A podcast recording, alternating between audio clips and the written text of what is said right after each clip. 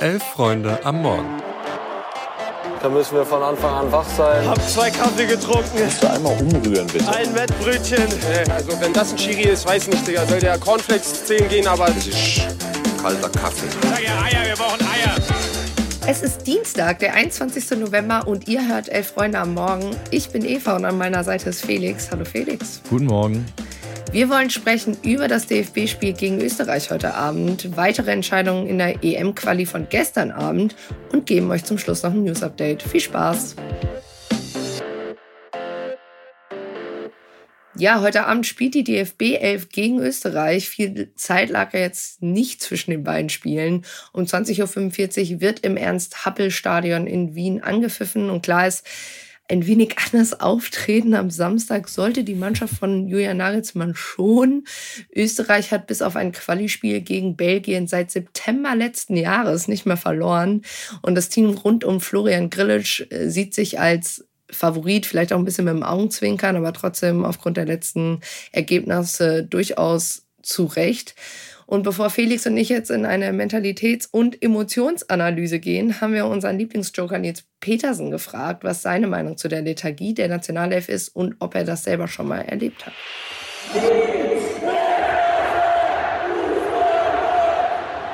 Petersens Joker. Dass die Jungs sich selbst als lethargisch betiteln, finde ich ja an sich schon mal gut. Da wird jetzt irgendwie nichts schön geredet und Selbstkritik ist en masse da. Alles andere wäre natürlich auch irgendwie schwierig. Die Ergebnisse und Leistungen, die kannst du dir ja nicht schön essen oder trinken. Aber Lethargie ist laut Definition eine Art Bewusstseinsstörung und die Nationalspieler sind sich ja dieser Trägheit bewusst, die sie versprühen. Sie nehmen es wahr. Daher ist es für mich einfach nur eine simple Ausrede dafür, dass niemand gerade die Mannschaft tragen und führen kann. Und ich habe selbst auch Phasen erlebt, in denen die Luft raus war. Aber wir betreiben, Gott sei Dank, keine Einzelsportart. In unserem Sport kann man sich an schlechten Tagen auf andere verlassen, gerade in so einem Ensemble. Nun ist die Krise beim DFB halt leider schon so lange da, dass es selbst gestandene Jungs nicht mehr schaffen. Jeder hat mit sich zu tun und selbst die anderen Alternativen, neuer Trainer, taktische Überraschungen, eine Heim-EM vor Augen, das alles fruchtet nicht. Und das Publikum als Gamechanger, das verdienst du dir nur mit Ergebnissen und dem Gegenteil von Lethargie, Hingabe und Leichtigkeit, die den Jungs aktuell fehlt, die kannst du dir halt nicht kaufen. Die darfst du dir verdienen. Dafür drücke ich den Jungs, die es auch wollen, daran glaube ich fest, immer die Daumen.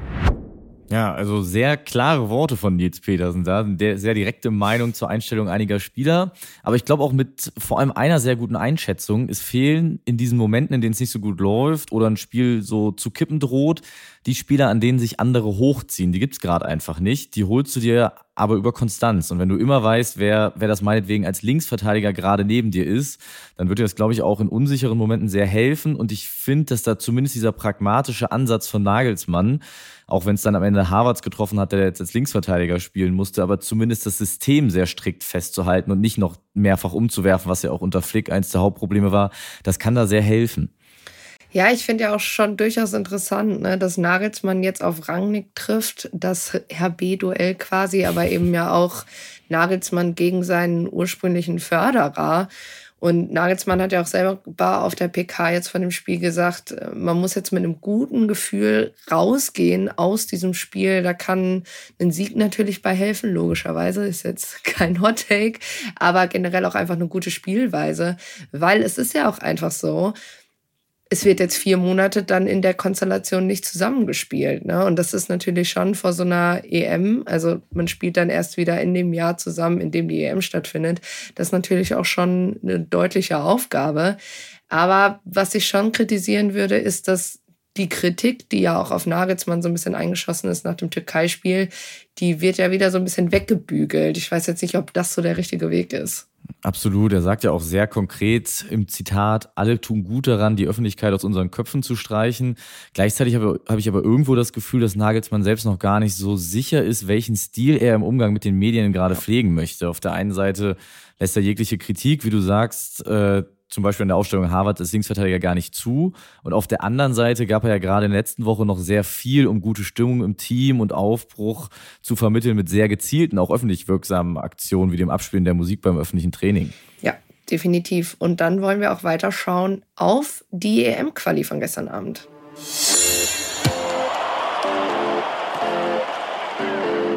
Genau, denn ein möglicher Gegner, ein möglicher weiterer Gegner der deutschen Nationalmannschaft ist gefunden. Italien hat in der Gruppe C das Ticket für die EM gebucht. Ein echtes Finale stand da an, denn vorm Spiel war klar, die Ukraine braucht einen Sieg. Italien reichte ein Unentschieden in Leverkusen, spielte aber die ersten 60 bis 70 Minuten trotzdem komplett auf Sieg. Aber ja, was soll man sagen? Die Ukrainer verteidigten wie die Löwen da hinten alles weg. Es war unfassbar. Ich glaube, jeder italienische Offensivspieler wird heute Morgen mit grün und blauen Flecken im zweistelligen Bereich aufwachen. Aber alles gleichzeitig im absolut fairen Rahmen. Also es war ein super Fight, es hat total Spaß gemacht. Und weil die Italiener es aber nicht schaffen, das 1 zu 0 zu machen, trotz großer Überlegenheit, wurde es am Ende sogar nochmal richtig spannend, weil die Ukrainer dann irgendwann merken, hier kann was gehen. Klappt am Ende dann trotzdem nicht. Das Spiel geht 0 zu 0 aus. Woran glaubst du, hat es jetzt im Endeffekt gelegen, Eva, dass die Ukraine nicht doch noch treffen konnte? Ja, ich finde, man hat eben schon gemerkt, dass die Ukraine die Mannschaft war, die natürlich mehr unter Druck stand, ne? weil sie eben diesen Sieg brauchten. Mhm. Aber ich muss trotzdem sagen, dass ich spielerisch immer wieder sehr ansehnlich fand, was äh, die Ukrainer da auf den Platz gebracht haben. Da gab es sehr, sehr gute Umschaltmomente und auch generell der Spielaufbau, der war durchaus gut durchdacht. Und dann war es auch so, dass natürlich auch beide Torhüter waren immer wieder gefragt und auch immer zweimal in der äh, zweiten Hälfte gab es, glaube ich, so eine Doppelchance, irgendwie nach einer Stunde. Und da finde ich, in solchen Momenten konnte man immer sehen, da ist was drin. Aber man muss ja eben auch sagen, Italien wusste natürlich auch, was auf dem Spiel steht. Und ähm, es gab ja am Ende sogar noch diese Elfmeter-Diskussion. Ähm, der VAR greift dann nicht ein. Cristante kommt zwar zu spät gegen Mudrik, aber ich glaube, das war so ein klassischer Fall von, da konnte man doch sehen, der wollte diesen Elfmeter ein ja. bisschen zu sehr. Und ja, man sagt dann ja, glaube ich, schon irgendwie, wenn dann 90. plus ist, dann überlegst du dir, glaube ich, nochmal dreimal, ob du in so einem Spiel dann den Elfmeter gibst. Also in der Theorie sollte das natürlich äh, nicht ausschlaggebend sein, aber also für mich war es vollkommen in Ordnung, den Elfmeter nicht zu geben. Und ich glaube, ähm, ja, da muss der VAR auch nicht eingreifen. Ja, da gehe ich, glaube ich, mit. Und um das vielleicht nochmal trotzdem kurz zu erwähnen, wir haben ja schon erwähnt, das Spiel fand in Leverkusen statt und alleine das die Ukraine sich jetzt in so eine Position gebracht hat, ist ja schon eine große Leistung. Wegen des russischen ja. Angriffskrieges haben die Ukrainer ja eigentlich kein richtiges Heimspiel gehabt in dieser Qualifikation. Dafür schon mal allerhöchsten Respekt. Und sie haben aber auch noch eine Möglichkeit zur Qualifikation, denn sie sind ja auch noch in den Playoffs im März. Ja, und dann kommen wir noch zu weiteren Entscheidungen von gestern Abend, denn in den Gruppen E und H gab es da auch welche. Und zwar einmal in der Gruppe E, da hat äh, Tschechien noch das zweite Ticket quasi gebucht nach einem 3-0-Sieg über Moldau. Und in Gruppe H Slowenien nach einem Sieg gegen Kasachstan. Und heute Abend gibt es dann noch die Entscheidung in Gruppe D. Das ist dann entweder Kroatien oder Wales. Wenn Wales gewinnt und Kroatien nicht gegen Armenien die drei Punkte holt, dann ist Wales qualifiziert. Kroatien hätte aber trotzdem auf jeden Fall noch die Chance über die Playoffs mit der Nations League. Ja, und zum Abschluss noch unser Newsflash. Und da gehen wir nochmal zurück zum DFB, beziehungsweise eine ehemalige Mitarbeiterin des DFB. Martina Voss-Tecklenburg hat sich das erste Mal seit der Entlassung öffentlich zu Wort gemeldet und in einem halbstündigen Interview mit dem ZDF sprach sie vor allem über ihren schlechten gesundheitlichen Zustand nach der WM, aber auch über die Kritik an ihren öffentlichen Auftritten und der Beziehung zu den Spielerinnen.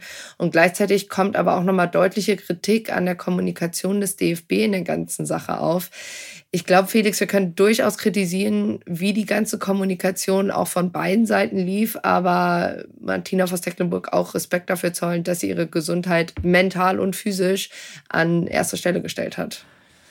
Ja, ich denke auch, dass es da keine große Diskussion geben kann. Vor allem die Offenheit über ihre Erkrankung, wie sie da gesprochen hat, das war sehr beeindruckend. Und wenn die Gesundheit in einem solchen Maße einfach gefährdet ist, wie sie es beschrieben hat, dann gibt es keinen anderen Weg, als sich genau eine solche Auszeit zu nehmen. Und gleichzeitig ist das natürlich auch ein Moment, in dem verständlicherweise vielleicht die Außendarstellung und die eigene Außendarstellung für das eigene Empfinden in diesem Moment absolut zweitrangig ist. Und da könnte man ja auch als Arbeitgeber die Verantwortung für die eigenen Angestellten mal wahrnehmen und sich etwas schützender vor die Person stellen, als es der DFB gemacht hat. Gleiches gilt im Übrigen ja auch für ihren Ehemann, der immer wieder öffentliche Äußerungen tätigte und sie mit Positionen in Verbindung gebracht hatte, die jetzt im Nachhinein, wenn man ihre eigene Beschreibung ihres Zustandes sieht, als ja absolut unangebracht ähm, zu beschreiben sind. Ich glaube, man tut jetzt aber sehr gut daran, nachdem einmal alle was dazu gesagt haben. Jetzt ist es auch gut und die Sache kann man begraben.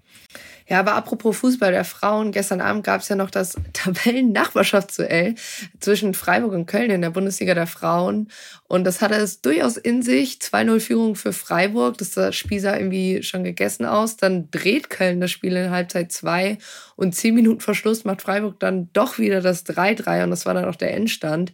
Hilft beiden Teams in der Tabelle natürlich nicht wirklich weiter. Für die neutralen Zuschauerinnen war es aber, glaube ich, auf jeden Fall ein Montagsspiel mit viel Spannung.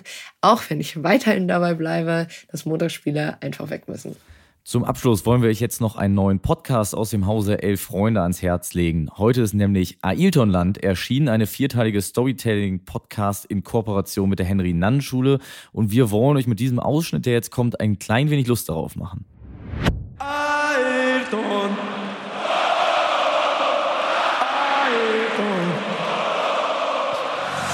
Geschickt gemacht, Ailton!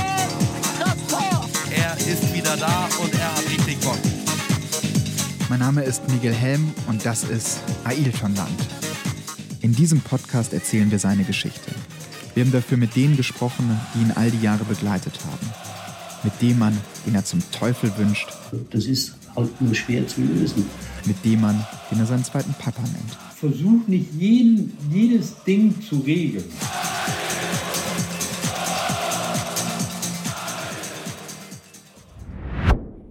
Und natürlich hat Miguel auch mit Ailton selbst gesprochen und das stundenlang. Und so erzählt dieses Format Ailtons Geschichte.